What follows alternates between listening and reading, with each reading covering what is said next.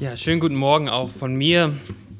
Ähm, freue mich, wieder hier vorne stehen zu dürfen äh, und mit euch in das Wort Gottes zu schauen. Ähm, und äh, wer noch eine, wer keine Bibel dabei hat und gerne den, den Text nachverfolgen möchte, hinten liegen noch ein paar Bibeln aus. Ihr könnt gerne äh, euch da eine Bibel nehmen und Nehemia 10 aufschlagen. Wir befinden uns ja in einer Predigtserie durch das Buch Nehemia und wir kommen jetzt so langsam zum Ende. Es sind noch, ich glaube, drei Kapitel oder vier Kapitel, die wir haben. Und ähm, ja, um uns ein bisschen mit hineinzunehmen, was, was denn eigentlich bisher passiert ist, werde ich einen kurzen Rückblick geben, was wir, was wir in den ersten neun Kapiteln schon besprochen haben. Israel, so hatten wir damals uns angeguckt, war Gott ungehorsam und wurde aus ihrem Land, aus dem Land Kanaan vertrieben und sie sind ins Exil gegangen zu den Babyloniern. Dort in der Fremde ist ein Mann namens Nehemia geboren.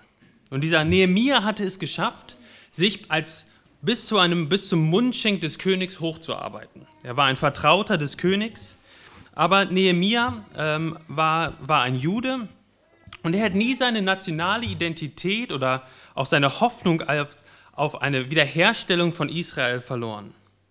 Er hatte diese Hoffnung, dass Gott irgendwann Gnade hat und sie wieder zurückführen würde ins Land Israel. Bevor Nehemia dann auf, die, auf der Bildfläche erscheint, gab es schon zwei Delegationen, die aus dem Exil, aus, aus Babylon und das dann nachher von den Persern übernommen wurde, ähm, zwei Delegationen, die schon zurückgegangen waren aus, aus Babylon zurück nach Israel, nach Jerusalem. Das war erst äh, Zerubabel. Und Zerubabel hat den Tempel aufgebaut und dann gab es eine zweite Delegation mit Esra, der, der Esra, der Schriftgelehrte, der das Volk aufgebaut hat, indem er sie gelehrt hat. Und wir begegnen diesem Esra ja oder haben ihm, sind ihm begegnet im Nehemia äh, 8 und auch in Kapitel 9. Und als drittes geht dann dieser Nehemia. Und in Kapitel 1 haben wir gesehen, wie, wie Nehemia gehört hat, dass, dass es in Israel Probleme gab, in Jerusalem Probleme gab. Dass trotz des neuen Tempels und den Versuchen von Esra die Stadt und die Juden, sie lagen immer noch in Schmach und Schande. Es war ein guter Anfang, aber es hatte sich irgendwie im Sande verlaufen. Und da haben wir darüber nachgedacht, wie Nehemia sich an diese großen Versprechen Gottes erinnert hat wie Gott versprochen hat, schon im Alten Testament, wenn ihr umkehrt, dann werde ich euch wieder in das Land bringen. Und dann, und dann übersetzt Nehemia diese großen Versprechen, die er vor Augen hat, in konkrete Schritte in seinem Leben. Er geht zum König, bittet ihn zu gehen, das ist alles, alles in Kapitel 1. Und dann lesen wir in den nächsten Kapiteln, wie er dann nach, nach Jerusalem kommt, die Stadtmauer untersucht, es schafft, die Juden zu vereinen. Und dann bauen sie die Stadtmauer tatsächlich. Und sie erleben starken Widerstand von außen. Menschen versuchen das Werk an der Mauer, an der Stadtmauer zu stoppen. Und dann erleben sie Widerstand von innen, wie Leute aus dem Volk Israel, aus den, aus den Juden versuchen, Probleme zu bereiten. Aber trotz all der Widerstände schaffen sie es, die Mauer fertigzustellen. Dann wird das Volk gesammelt und es findet eine Erweckung im Volk statt. Das hatten wir gesehen, wo, wo das Volk gerufen hat, gebt uns das Wort Gottes. Und Nehemiah und Esther, äh Esra und die anderen Leviten predigen das Wort Gottes und legen es aus. Aber jetzt war es auch an der Zeit, sich mit den Sünden der Vergangenheit zu beschäftigen. Ja, sie hatten das Wort gehört, sie hatten, wir hatten das dann gelesen, Kapitel, Kapitel 9 oder in Kapitel 8, wir haben, da haben sie ein Freudenfest gefeiert, weil sie das Wort Gottes wiedergefunden haben. Aber jetzt war es auch an der Zeit, sich mit den Sünden der Vergangenheit und mit den eigenen Sünden zu beschäftigen. Und in Kapitel 9, dem Kapitel direkt vor unserem, haben wir uns vor drei Wochen angeschaut, wie sie gebetet haben, wie sie Gott gelobt haben, zuerst, zunächst gepriesen haben, Gott, den Schöpfer, den souveränen Herrscher und den gnädigen und barmherzigen Gott. Und dann haben sie ihre Sünden bekannt vor Gott und haben Gott um Gnade gebeten. Und heute, heute in Kapitel 10 gehen sie noch einen Schritt weiter. Heute in Kapitel 10, Kapitel 10 erneuern sie den Bund mit Gott. Sie erneuern den Bund mit Gott, den Gott mit ihren Vorfahren am Berg Sinai geschlossen hatte. Und das wollen wir uns gemeinsam jetzt in Nehemia 10 anschauen. Lasst uns gemeinsam den Text lesen, Nehemia 10. Aufgrund alles dessen treffen wir eine feste Abmachung und schreiben sie nieder und lassen sie durch unsere Fürsten, Leviten und Priester versiegeln. Zu, zu der Versiegelung aber wurden abgeordnet Nehemia, der Statthalter, der Sohn Hachalias und Sedekia. Und dann kommen drei, Kapitel, äh, Verse 3, 4, 5, 6, 7, 8, 9 Namen und dann am Ende von Kapitel 9, dies waren die Priester. Ferner die Leviten und dann kommen die Namen der Leviten und dann ab Vers 15 die Häupter des Volkes. Nochmal Namen bis, bis Vers 28. Ja, also wir haben Nehemia und Zedekia, äh, die, der Statthalter und die, der, die politische Leiter. Dann haben wir die Priester, wir haben die Leviten und die Häupter des Volkes, das waren lokale Leiter. Also, also alle diese Namen haben ihren, ihre Unterschrift unter dieses Dokument gesetzt. Und dann ab Vers 29, und das übrige Volk, die Priester, die Leviten, die Torhüter, die Sänger, die Tempeldiener und alle, die sich von den Völkern der Länder zum Gesetz Gottes abgesondert hatten, samt ihren Frauen, ihren Söhnen und Töchtern, alle, die es wissen und verstehen konnten. Die schlossen sich ihren Brüdern, den Vornehmen unter ihnen an. Sie kamen, um zu schwören und sich eidlich zu verpflichten, im Gesetz Gottes, das durch Mose, den Knecht Gottes, gegeben worden ist, zu wandeln und alle Gebote, Rechte und Satzungen des Herrn, unseres Herrschers, zu halten und zu tun. Auch, dass wir unsere Töchter nicht den Völkern des Landes zur Frau geben, noch ihre Töchter für unsere Söhne zur Frau nehmen wollten. Und dass wenn die Völker des Landes am Sabbattag Waren und allerlei Getreide zum Verkauf brächten, wir sie ihnen am Sabbat und an heiligen Tagen nicht abnehmen, und dass wir im siebten Jahr die Felder ruhen lassen und auf alle Schuldforderungen verzichten wollten. Und wir legten uns die Verpflichtung auf, jährlich das Drittel eines Schekels für den Dienst am Haus unseres Gottes zu geben. Für die Schaubrote, für das tägliche Speisopfer und das tägliche Brandopfer, für die Opfer an den Sabbaten, Neumonden und Festtagen und für das Geheiligte und für die Sündopfer, um für Israel Sühnung zu erwirken und für den ganzen Dienst im Haus unseres Gottes. Wir warfen auch das Los, wir, die Priester, Leviten und das Volk, wegen der Spenden an Holz, dass wir dieses Jahr für Jahr zu bestimmten Zeiten nach unseren Vaterhäusern zum Haus unseres Gottes bringen wollten, damit es auf dem Altar des Herrn unseres Gottes verbrannt werde wie es im Gesetz geschrieben steht. Auch, dass wir jährlich die Erstlinge unseres Landes und die Erstlinge aller Früchte von allen Bäumen Jahr für Jahr zum Haus des Herrn bringen wollten. Ebenso die Erstgeburt unserer Söhne, unseres Viehs, wie es im Gesetz geschrieben steht, und die Erstlinge unserer Rinder und unserer Schafe, dass wir das alles zum Haus unseres Gottes bringen wollten, zu den Priestern, die im Haus unseres Gottes dienen. Auch dass wir den Priestern die Erstlinge unseres Mehls und unserer Hebopfer und die Früchte von allen Bäumen, von Most und Öl in die Kammern am Haus unseres Gottes bringen wollten. Ebenso den Leviten den Zehnten unseres Bodens, dass die Leviten den Zehnten heben sollten in allen Städten, wo wir Ackerbau treiben.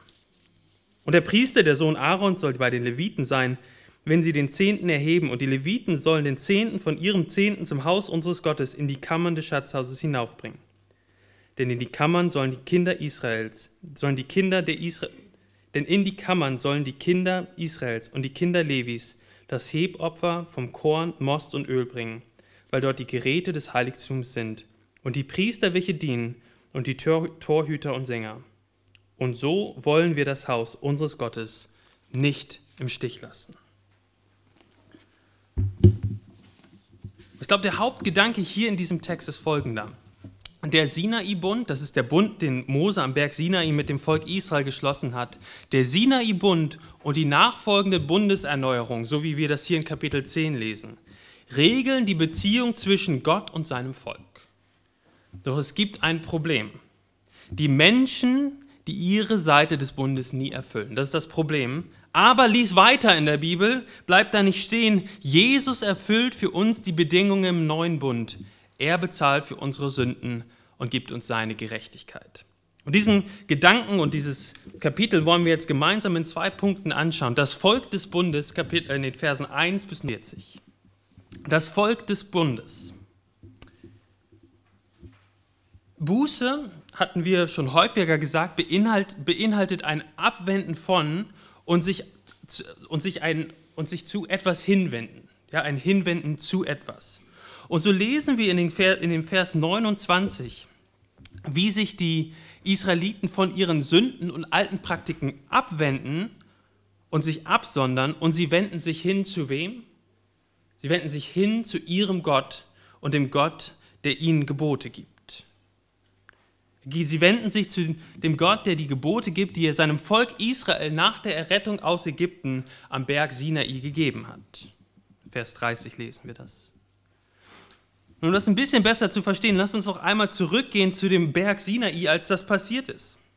Und dort gibt Gott seinem Volk seine Gebote. Und das ist ganz wichtig, dass wir das verstehen.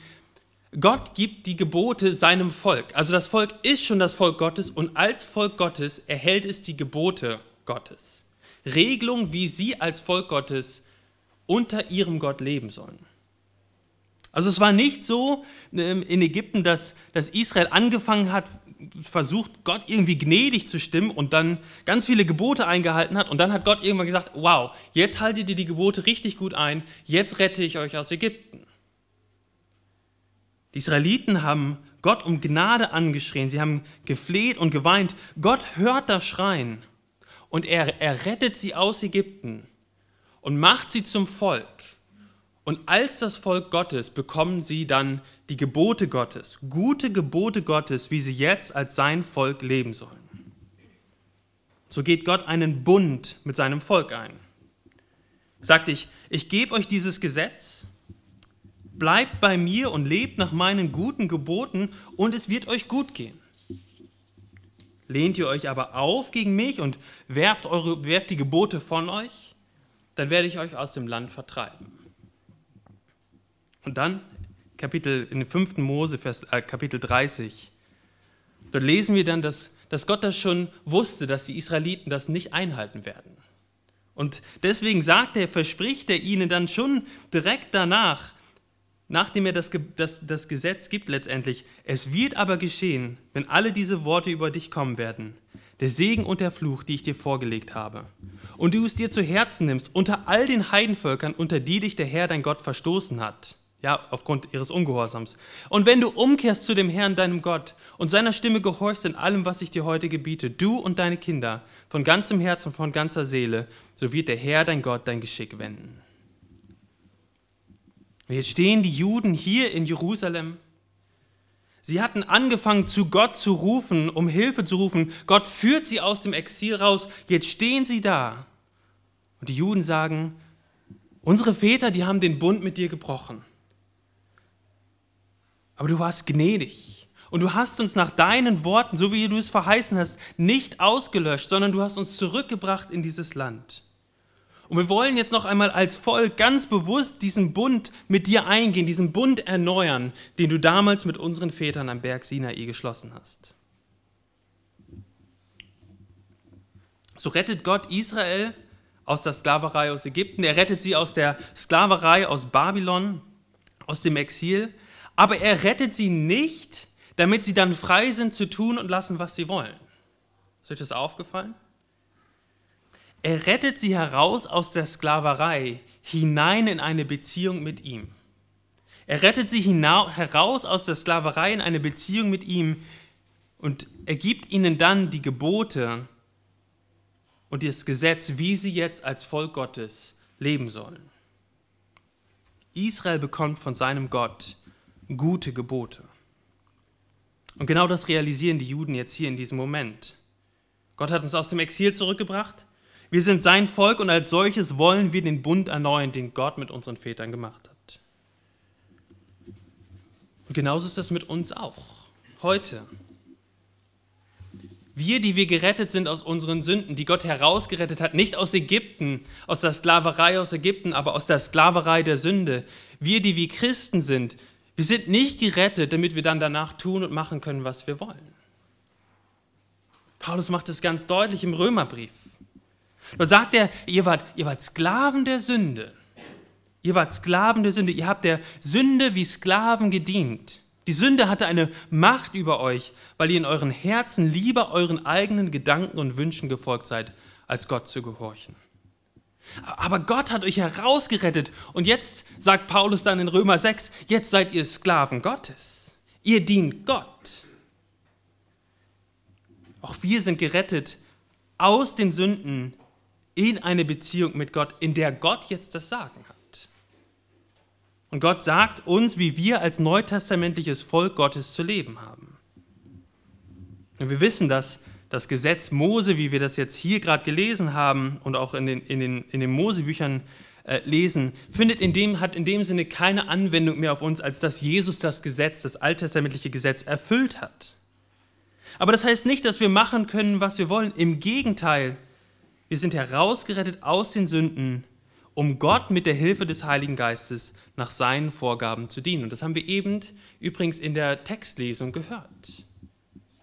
Als Christen, als, als Menschen, die Jesus Christus bekennen, als ihren Herrn und Heiland, das hat Auswirkungen auf das Leben. Wir können uns als Christen, als echte Christen, können wir uns nicht verschließen vor, dem, vor, dem, vor der Not eines Bruders in der Gemeinde. Wir sind herausgerettet aus den Sünden, um Gott mit der Hilfe des Heiligen Geistes nach seinen Vorgaben zu dienen. Gott ist jetzt die Autorität. Er ist unser Herr. Die Sünde ist nicht mehr unser Herr. Da, da, hat er uns herausgerettet aus der Sklaverei. Aber er hat uns hineingerettet in die Beziehung mit ihm, wo er das Sagen hat. Gott darf mit Autorität sagen, wie ein Leben in der Beziehung mit Gott aussieht. Nun, wer ist alles dabei in diesem Bund, den dieser, dieser Bundeserneuerung in Nehemiah 10? Es sind alle dabei, das lesen wir in Vers, im Vers 29, die sich von den Völkern der Länder zum Gesetz Gottes abgesondert hatten und alle, die es wissen und verstehen konnten. Ja, das Herz vom Größten bis zum Kleinsten, alle, die es schon verstehen konnten, haben sich dieser Bundeserneuerung angeschlossen. Und es war auch nicht einfach nur ein Herzensentschluss, den jeder Einzelne so irgendwo in seinem Kämmerlein getroffen hat. Nein, es war eine, ein öffentliches Bekenntnis, eine Zeremonie, die stattgefunden hat.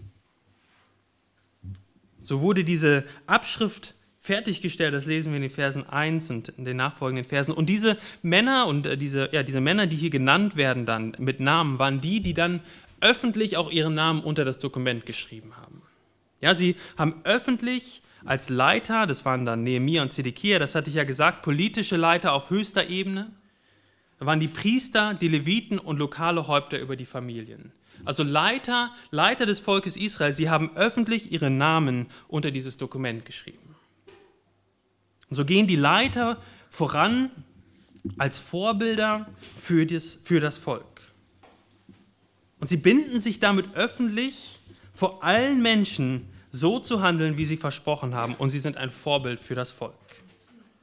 Wir können uns das vorstellen, wie der eine Priester dann irgendwie zum Tempel geht und er weiß, die Leute, die kennen mich. Ja, ich bin, ich bin, bin, bin ein bekannter Mann im Volk Israel, ich bin ein, ein Leiter, ein, ein, vielleicht ein, ein Stammesfürst. Und er geht vielleicht zum Tempel, er weiß, die Leute, die mich sehen, die wissen, ich habe meinen Namen da unter dieses Dokument geschrieben. Und sie werden mich zur Rechenschaft ziehen, wenn ich jetzt anders lebe als das, was ich geschworen habe. Also die Leiter sind, sollen Vorbildcharakter, sind Vorbildcharakter, aber sie machen sich auch rechenschaftspflichtig dem ganzen Volk gegenüber. Und dann kommen diese ganzen Namen und Vers 29, den hatten wir eben schon gelesen, schließt sich das ganze Volk den Leitern an und sagen, wir wollen Gott genauso gehorchen, wie ihr es auch geschworen habt zu tun. Und so, so macht sich das ganze Volk dann auf einmal rechenschaftspflichtig gegenüber den Leitern. Ja, und sie sagen, liebe Leiter, bei, wenn wir uns falsch verhalten, dann, dann, dann dürft ihr uns darauf hinweisen. Und andersrum auch. Ja, wenn ein Leiter sich falsch verhält, dann darf die Gemeinde, dürfen, dürfen die anderen Leute, die sich diesem Bund verpflichtet haben, ihn darauf hinweisen. Und so, so hält sich das ganze Volk Israel gegenseitig verantwortlich, Gottes gutes Gebot und Gesetz zu gehorchen. Und im Neuen Testament wenn wir das wieder auf die Gemeinde anwenden, sehen wir genau das Gleiche. Die Bundesgemeinschaft, die, das neue Volk Gottes, das in Christus entstanden ist, im neuen Bund, das Volk des neuen Bundes, das durch Christi Werk gegründet wurde, hat auch eine gegenseitige Rechenschaftsstruktur. So wie das hier in Nehemiah 10 ist. Die meisten kennen diesen Vers oder diese Geschichte wahrscheinlich aus Matthäus 18, wo jemand gegen einen anderen Bruder sündigt und Derjenige soll dann hingehen und die Sünde mit der Sünde konfrontieren und Wenn er dann keine Buße tut, dann soll er noch zwei oder drei mit hinzunehmen. Und wenn er dann nicht Buße tut, dann soll es vor die ganze Gemeinde gebracht werden. Und wenn er dann nicht auf die ganze Gemeinde hört und Buße tut von dieser Sünde, so lesen wir, lesen wir die Worte Jesus, soll er aus der Gemeinde ausgeschlossen werden. Und es ist interessant, in Matthäus 18, es sind nicht die Leiter der Gemeinde, die diese Person dann ausschließen. Es ist die ganze Gemeinde, die die Verantwortung hat, aufeinander Acht zu haben und sich Rechenschaft zu geben, dem Wort Gottes gemäß zu wandeln. Aber die Gemeinde hat ja auch Leiter. Wir lesen das in, im ersten Timotheusbrief, auch im Titusbrief. Gemeinde nennt, äh, die, die Bibel nennt die Leiter der Gemeinde, die geistlichen Leiter der Gemeinde Ältesten. Und wir lesen dort von Qualifikationen von Ältesten, die sie erfüllen müssen, um Ältester zu sein. Und das Interessante an dieser Liste ist, dass die meisten Qualifikationen Dinge sind, die nicht speziell für Älteste sind. Ja, also ich lese euch die Liste mal vor.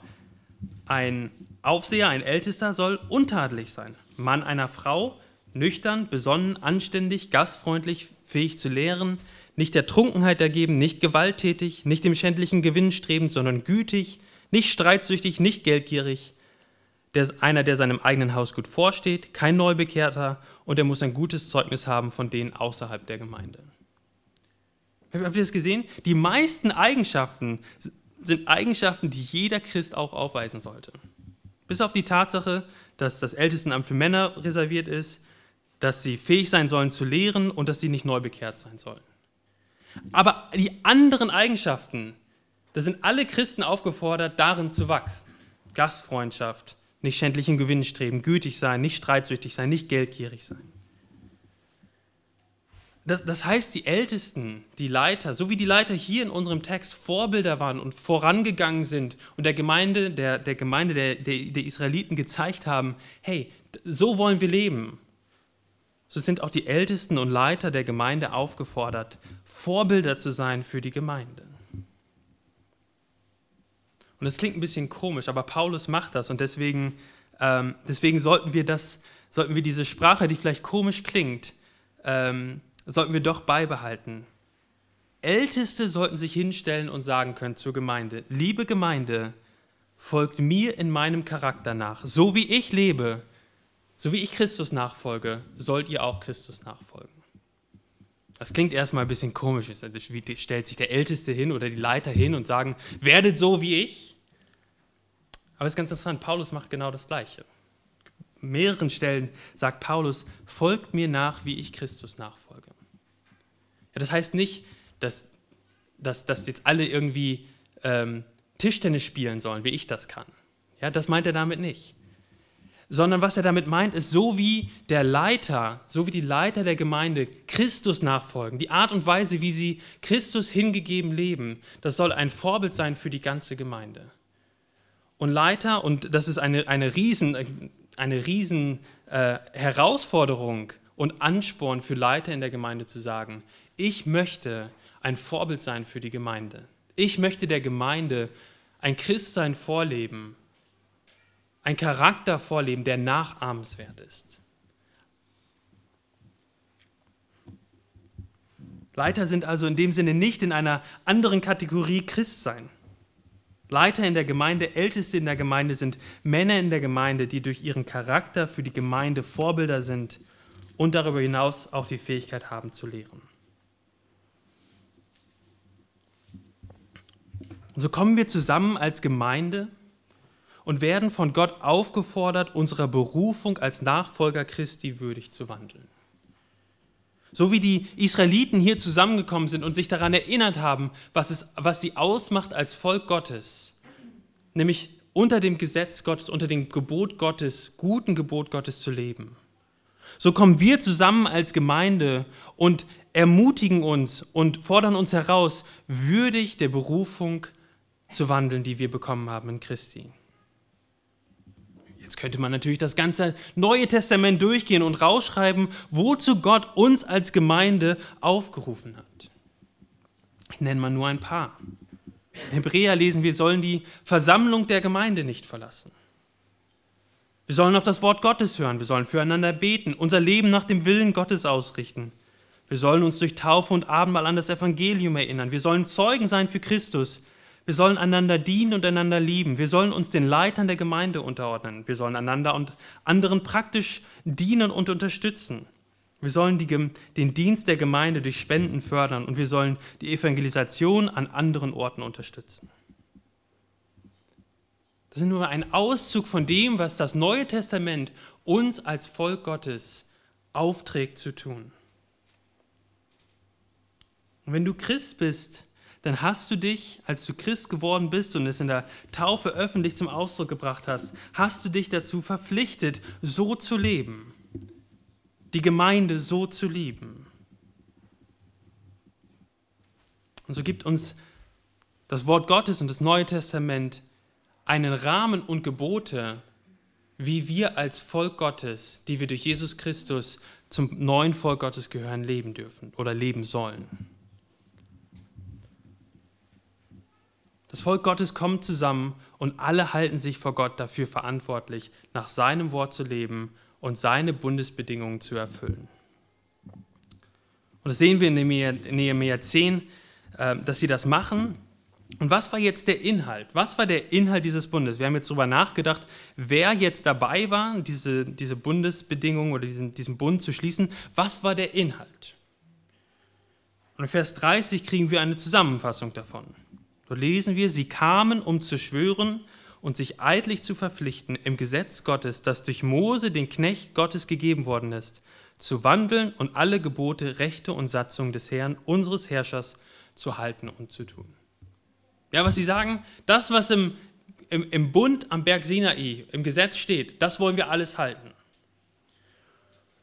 Und dann in den, in den, nachfolgenden Versen 31 bis 40 heben sie drei Teilbereiche davon nochmal gesondert hervor. Drei Teilbereiche werden gesondert hervorgehoben. Das ist einmal die Familie, einmal der Beruf oder ja, ich sag mal ähm, der Job und Beruf und als drittes der Gottesdienst. Das sehen wir dann in Vers 31, ähm, wie, wie sie sagen, dass sie ähm, wie, wie, also wie, Gott befohlen hat, dass die Israeliten sich nicht andere, mit, anderen Gött, mit anderen Völkern vermischen sollen. Ja, damit Israel nicht davon abweicht, Gott zu gehorchen. Gott hatte befohlen, die Israel, dass die Israeliten sich nicht mit anderen Völkern in der Ehe vermischen, damit Israel nicht davon abweicht, Gott zu gehorchen. Und das klingt erstmal für unsere Ohren auf äh, etwas komisch, wie, das ist ja richtig rassistisch, Gott. Die dürfen nicht mal mit anderen Völkern sich verheiraten. Aber hier, hier in Israel, in diesem, diesem Gebot, nicht, andere, ähm, nicht in andere Völker zu heiraten, war kein Rassismus, wie wir ihn kennen hier äh, aus, aus, aus unseren Zeiten, sondern es hatte religiöse Gründe. Ja, also wir können uns nicht mit jemandem in der Heirat verbinden, der den wahren Gott nicht anbetet. Ja, das, das war der Grund dahinter. Und, und im Beispiel von Ruth, wer die Geschichte von Ruth kennt, weiß ja, wer Ruth war. Ruth war eine Moabiterin, sie war keine Israelitin. Und, und, und, und Ruth als Ausländerin wurde Teil von Israel, heiratet einen, einen, einen, einen Juden und wird die Uroma von König David. Also es war durchaus möglich, aber es ging darum, jemanden zu heiraten, der den gleichen Gott angebetet hat wie die Juden. So gibt es auch im Neuen Testament, äh, gibt uns Gott Anweisungen für unser Leben im Bereich der Familie. Jetzt, jetzt könnten wir darüber reden, wie, wie, wie im Korintherbrief, wie, wie Paulus darüber spricht, äh, wie Gläubigen heiraten sollen. Wir könnten darüber reden, dass Sex ein unglaublich gutes und schönes Geschenk ist von Gott was aber Sex in den Schutzraum der Ehe gehört, all diese Dinge könnten wir, könnten wir jetzt ansprechen. Ich möchte nochmal auf einen anderen Aspekt eingehen, der aus dem Text kommt. Ehen in der damaligen Zeit, gerade zu der Zeit, ähm, als die, die, die Juden zurückgekommen sind nach Jerusalem, waren ein Mittel, um sozial aufzusteigen. Ja, wir können uns das ja auch durchaus vorstellen. Die Ökonomie lag am Boden, Menschen hatten nicht viel und so boten sich Ehen mit ausländischen Familien an, um den sozialen und finanziellen Status zu erhöhen. Aber die Israeliten sagen, nein, das machen wir nicht. Sie schwören sich, keine Kompromisse einzugehen, um einfach nur ein, um einfach nur ein, ein bisschen besseres Leben zu haben und sozial aufzusteigen. Und dieses Versprechen hier warnt davor, die eigenen Wünsche so hoch zu stellen, dass man Gottes Wort dafür bricht und gegen Gott handelt. Und heute geht es in, der, in einer Ehe nicht mehr darum, sozial aufzusteigen, bei den meisten zumindest. Aber ich glaube, wir können immer noch versucht sein, ähnliche Gedankengänge zu haben. In der Ehe mit dem oder mit der werde ich Punkt, Punkt, Punkt finden. Echtes Glück, Zufriedenheit, Erfüllung, Ansehen, Freude, was auch immer es ist. Und ich möchte uns ermutigen und warnen, dass wir diese Dinge wie Zufriedenheit, Sinn im Leben, Erfüllung nicht in anderen Menschen zu suchen, sondern uns in diesen Dingen von Gott abhängig machen. Die Israeliten sollten ihren, ihre wirtschaftlichen und sozialen Wünsche ihrem Gott anvertrauen und nicht durch Ehen mit Andersgläubigen selbst hervorbringen. Das gilt für die Unverheirateten als auch für die Verheirateten unter uns. Dieses Prinzip, was dahinter steckt. Die Warnung ist, suche niemals deine Erfüllung im Leben in irdischen Dingen oder Menschen, sondern in Gott. Gehe keine Kompromisse ein. Aber auch in christlichen Ehen, dein Partner wird dir niemals deine tiefen Wünschen und Lebensfragen und Sinn und Erfüllung geben können. Das kann nur Gott. Und so sind wir alle gemeinsam aufgefordert, unsere Hoffnung und unsere Zufriedenheit zuerst in Christus und in Gott zu stellen und dann auch die Schwierigkeiten von Ehelosigkeit auszuhalten und nicht in der Ehe etwas zu suchen, was sie nicht halten kann. Die Israeliten haben sich also verpflichtet, äh, in der Familie Gottes Geboten zu folgen. Sie haben sich weiterhin verpflichtet in Vers 32 im Bereich Beruf und Business und und, und Geld machen oder ihr Geld ähm, ja, oder Produktion Gott zu gefallen. Und es war so, dass die Israeliten ein Schlupfloch gefunden hatten. Sie haben gesagt, naja, im Gesetz, also bevor sie diesen Bundesschluss gemacht haben, im Gesetz steht, dass wir am Sabbat nicht arbeiten sollen. Aber guck mal, nirgendwo im Gesetz steht, dass wir am Sabbat nicht von ausländischen Händlern kaufen dürfen. Ja, also wir sollen nicht arbeiten, aber wir dürfen, das sagt das Gesetz nicht so explizit, wir dürfen am Sabbat von ausländischen Händlern kaufen. Aber die Juden merken jetzt auf einmal hier, wo sie vor Gott stehen und ihre Sünden bekennen, sie merken hier auf einmal, dass die, ihre Praxis, die, so wie sie leben, die Absicht des Gesetzes nicht beachtet. Sie sollten den Tag, den Sabbat, für Gott absondern und ruhen. Also sie haben, sie haben ein, ein Schlupfloch gefunden, die, die, die Generation davor. Und diese Generation, die jetzt diesen Bund macht, sagt, das wollen wir nicht. Wir wollen keine Schlupflöcher mehr haben. Wir wollen Gottes Prinzipien und Gottes Gedanken in jedem Bereich unseres Lebens anwenden. So sind wir auch aufgefordert, nicht darauf aus zu sein, Schlupflöcher in den Anweisungen Gottes zu finden, sondern uns danach auszustrecken, die Prinzipien von Gottes Wort in jedem Bereich zu folgen und anzuwenden. Du kannst es mal überprüfen in deinem Herzen. So wie du denkst, offenbart eine Grundeinstellung. Eine Grundeinstellung, die offenbart, ob wir glauben, dass das Wort Gottes wirklich gut ist oder schlecht ist. Glaubst du, dass Gottes Gebote und Gesetze lebensbringend sind oder lebenseinengend sind?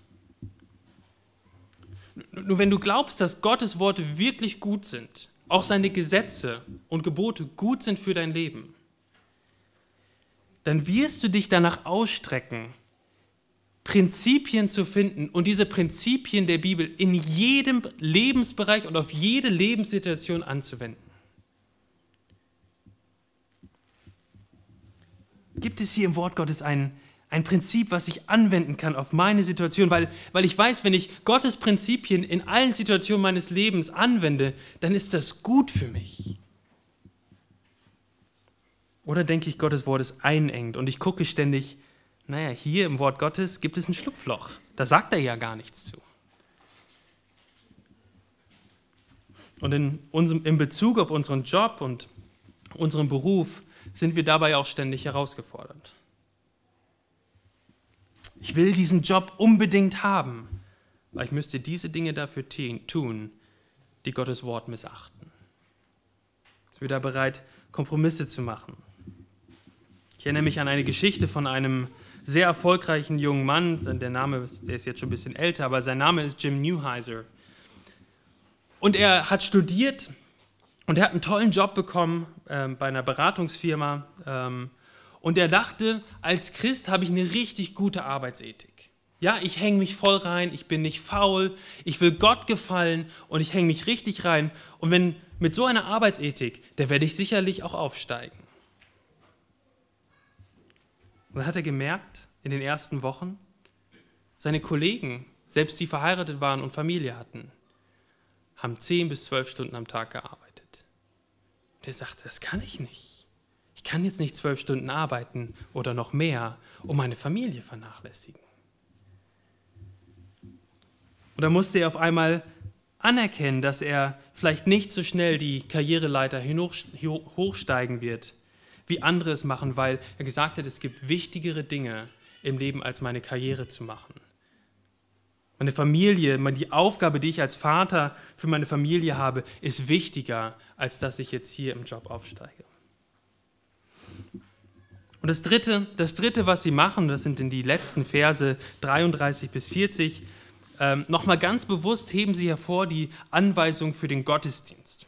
Lesen wir davon, wie sie sich äh, Verpflichtung auferlegen, jährlich das Drittel eines Schekels für den Dienst am Haus zu geben Sie machen, Vers 35, sie machen Pläne, damit immer genug Holz da ist. Ähm, in Vers 39 lesen wir davon, wie die Leviten den Zehnten vom Zehnten geben sollten. Das war alles genau das, was auch im, im Gesetz beschrieben wurde. Und unter dem Strich in Vers 40 fasst, fasst Nehemias noch oder fasst dieses Dokument es so zusammen. Und so wollen wir das Haus unseres Gottes nicht im Stich lassen. Ja, wir Sie, sie wollten die Arbeit des Tempels unterstützen und sie wollten die Arbeiter im Tempel unterstützen. Und so sind auch wir heute im die Gemeinde im Neuen des Neuen Testamentes sind herausgefordert durch unsere Gaben, so wie Gott es uns gibt und zuteilt, die Gemeinde zu tragen. Dass wir uns hier treffen können in diesem Gottesdienstraum, ist nur möglich, weil Menschen die Arbeit dieser Gemeinde unterstützen. Und dann, dann gibt Gott auch Menschen, die in ganz besonderer Weise befähigt sind, Gottes Wort auszulegen und die Gemeinde zu leiten. Und es macht manchmal Sinn, so wie wir das gemacht haben, eine Person freizustellen und vielleicht in der Zukunft mehrere Personen freizustellen von ihrem Beruf, damit sie der Gemeinde mit mehr Stunden dienen können und trotzdem ihrer Pflicht gegenüber ihrer Familie nachkommen können. Und so möchte ich uns als Gemeinde herausfordern, auch das Werk dieser Gemeinde zu unterstützen. Vielleicht brauchen wir irgendwann einen neueren, einen größeren Gemeinderaum. Und das geht nur, wenn wir als Gemeinde zusammenrücken und sagen, ja, das Werk Gottes, diese Gemeinde, die Gott so sehr liebt, ist uns so wichtig, dass wir gemäß der Gaben, die Gott uns gegeben hat, sei das finanziell oder auch praktisch, was auch immer es ist, wir wollen es unterstützen und diese Gemeinde bauen.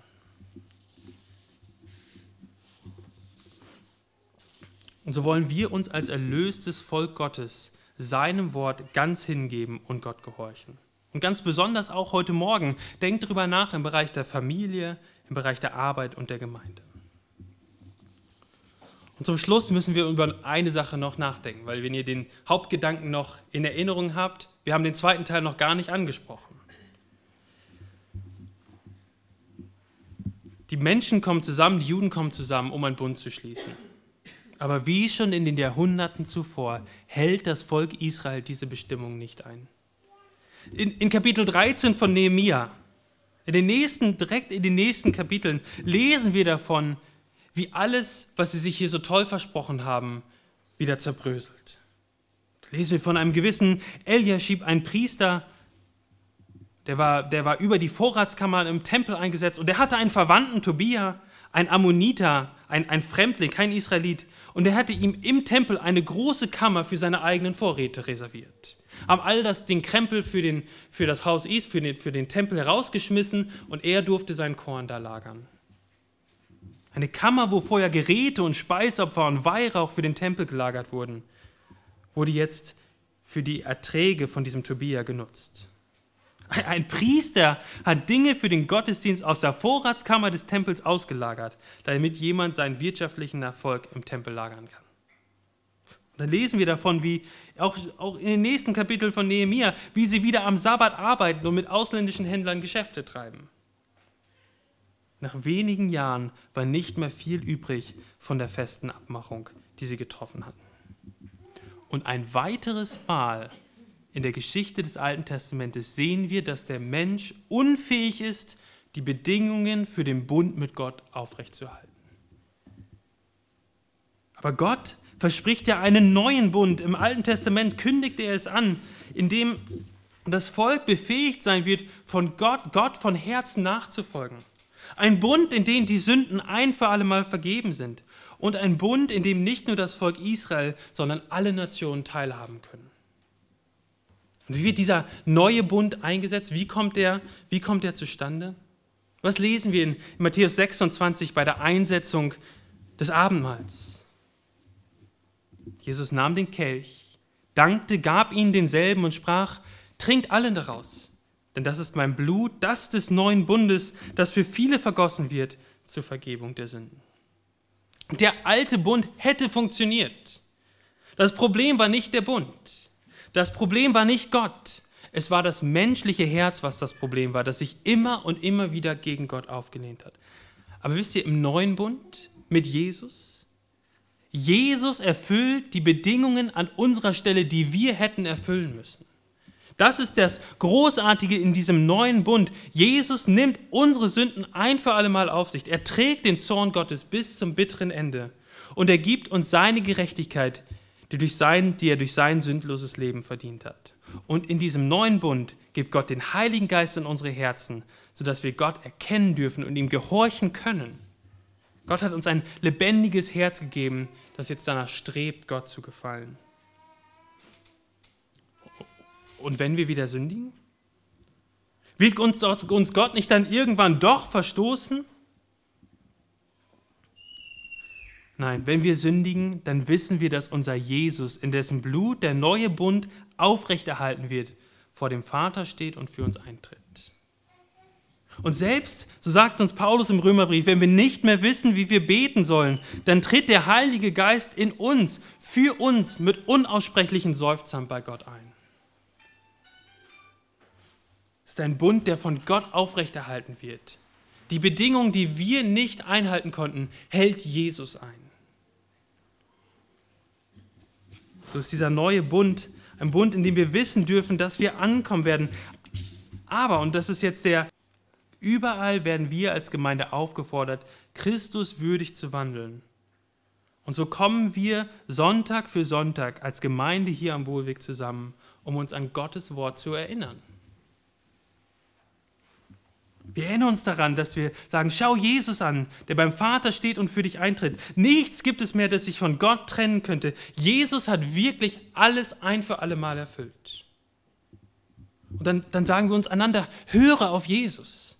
Fang an, Jesus in jedem Bereich deines Lebens konkret danach zu fragen, was willst du hier für mich?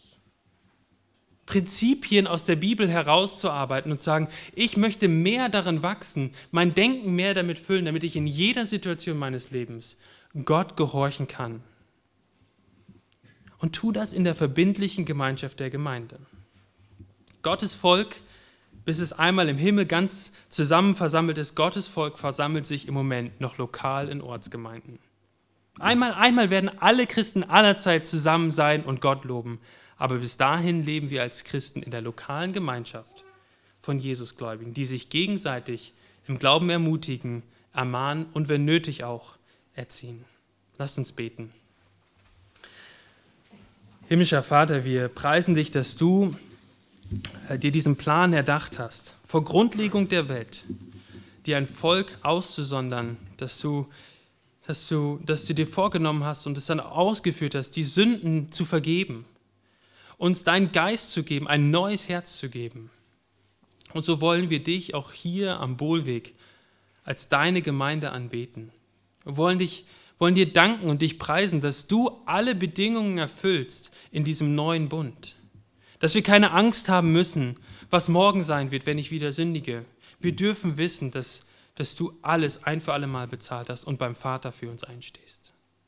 Aber dann wollen wir dir auch sagen, dass wir hören wollen. Wir wollen deine guten Worte, deine guten Gebote auch für unser Leben hören und danach wandeln, weil wir, weil wir wissen, dass sie gut sind für uns.